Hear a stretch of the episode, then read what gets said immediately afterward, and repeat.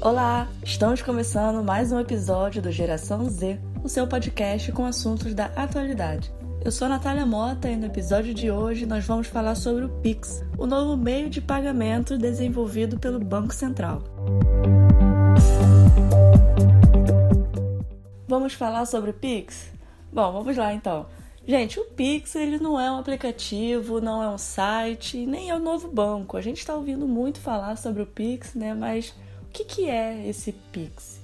O Pix ele é uma nova alternativa como meio de, de pagamento, como meio de transação de valores. Ou seja, antes a gente utilizava bastante o TED, o DOC, né? E aí agora a gente vai ter mais essa opção do Pix. Então, lá no aplicativo do seu banco, ou até mesmo nas carteiras digitais que você utiliza, além do TED, do DOC e a possibilidade de fazer um pagamento por boleto, ele também vai te oferecer a possibilidade de fazer transferências por Pix. Ah, uma curiosidade bacana sobre o nome Pix é que muita gente acha que é abreviação de alguma coisa, ou até mesmo uma sigla, né? E não é nada disso. O Pix foi um nome já pensado, né? é, para trazer uma, um aspecto de tecnologia, de transação, de pixel. E justamente aí é que está o conceito, né? O Pix ele traz esse conceito de ser algo simples, de ser algo prático e algo atual. Lembrando que o Pix não é só para quem tem conta em banco, tá bom? É muito pelo contrário, ele vem no sentido da inclusão até. Porque assim, você, você, você que tem uma conta numa carteira digital, como é o caso do PicPay, o Mercado Pago, o AMI Digital, agora tem o 99Pay, enfim, dentre outros, né? Você também pode realizar transferências por Pix.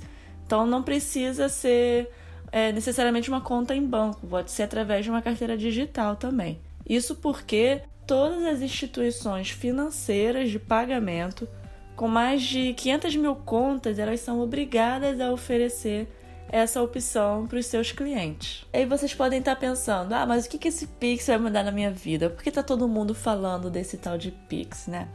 É, eu vou trazer mais informações para vocês irem compreendendo, para vocês irem se familiarizando com o Pix, que realmente é algo que está sendo bastante falado porque é algo novo e está tendo um impacto uh, importante nas nossas, na forma como a gente lida com as compras, né, no nosso comportamento de compra, nosso comportamento de pagamentos, tudo isso está sendo envolvido.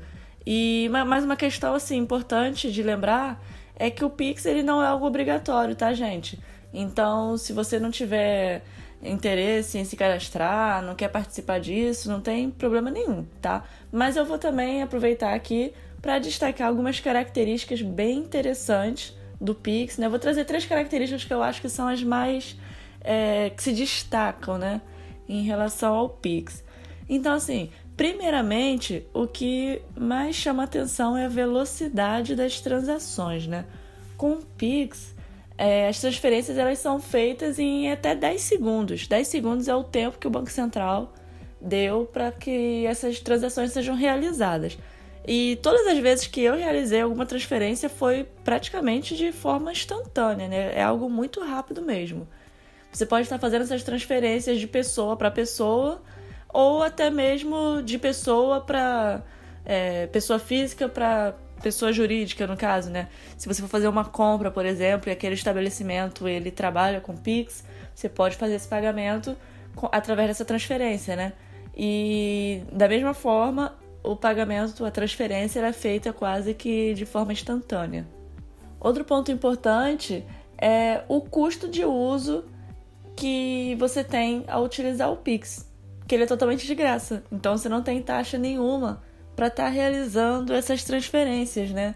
É, a gente vê alguns bancos cobrando até 10 reais ou até mais para você realizar uma transferência. Então, assim, às vezes você quer transferir 20 reais para uma pessoa ou para fazer um pagamento, mas só de estar tá fazendo aquela transação, só de estar tá fazendo aquele TED, você tem uma taxa de 10 reais. Então, se você quer transferir 20, você tem que pagar mais 10 só pelo fato de estar fazendo a transação, né?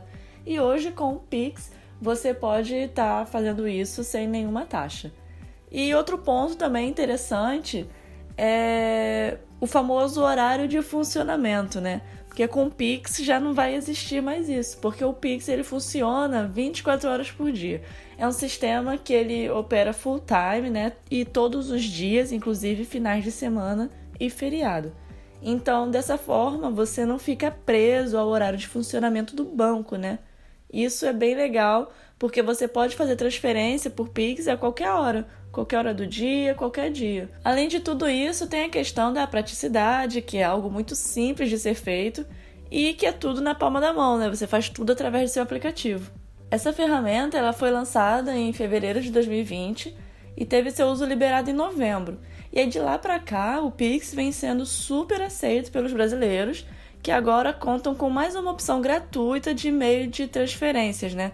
E pensando em pagamento de compra, além do dinheiro vivo, do pagamento em cartão, seja crédito ou débito, né? E por boleto, também já é possível utilizar o Pix. Então, se você tiver numa loja que é, aceita esse tipo de pagamento, já são várias delas que estão trabalhando nesse formato, né?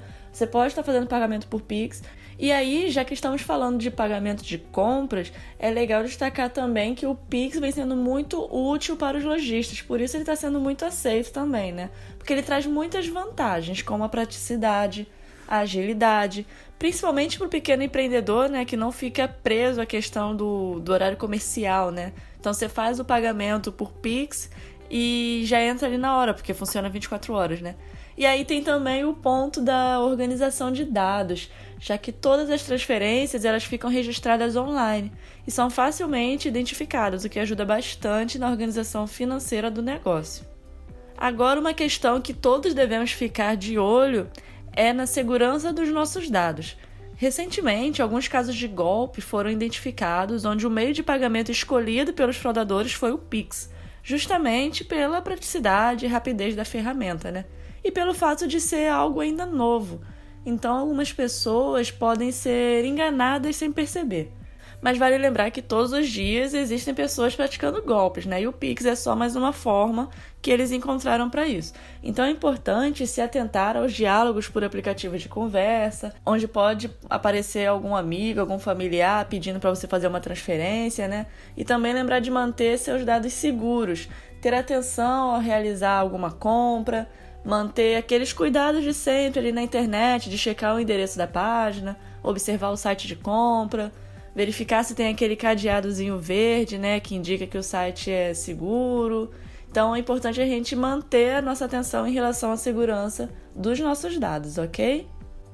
Bom, agora para a gente visualizar melhor como é que está essa aceitação do Pix pelo país, eu vou trazer alguns dados estatísticos de uma pesquisa realizada pela fintech Nubank que mostra como que está essa aderência do Pix entre os seus consumidores, né? Essa pesquisa ela foi divulgada em março desse ano e vou destacar alguns dados, lembrando que foi feita apenas em relação aos clientes da própria fintech, ok? Vamos lá. Em relação à faixa etária, o grupo de 18 a 30 anos é o que mais utiliza essa modalidade de pagamento, representando 20,2% dos usuários. Já o grupo de 80 anos ou mais representa 2,7% do montante de transações. A pesquisa revelou também que no Nubank 92% das transações são feitas de pessoa para pessoa, ou seja, pessoa física para pessoa física. Segundo a Fintech, em menos de um mês de lançamento do Pix, a ferramenta já tinha ultrapassado a quantidade de transações feitas por TED. Isso é um montante realmente alto, né? E sobre o horário de transações, durante os dias úteis, 38% das operações são realizadas fora do horário comercial. E o estudo aponta também que, se for levado em consideração todos os dias da semana, quase 50% das movimentações são feitas antes das 9 horas da manhã e depois das 6 horas da tarde. E em questões geográficas, o Centro-Oeste é a região que mais utiliza o Pix, seguida do Sudeste, Sul, Norte e Nordeste.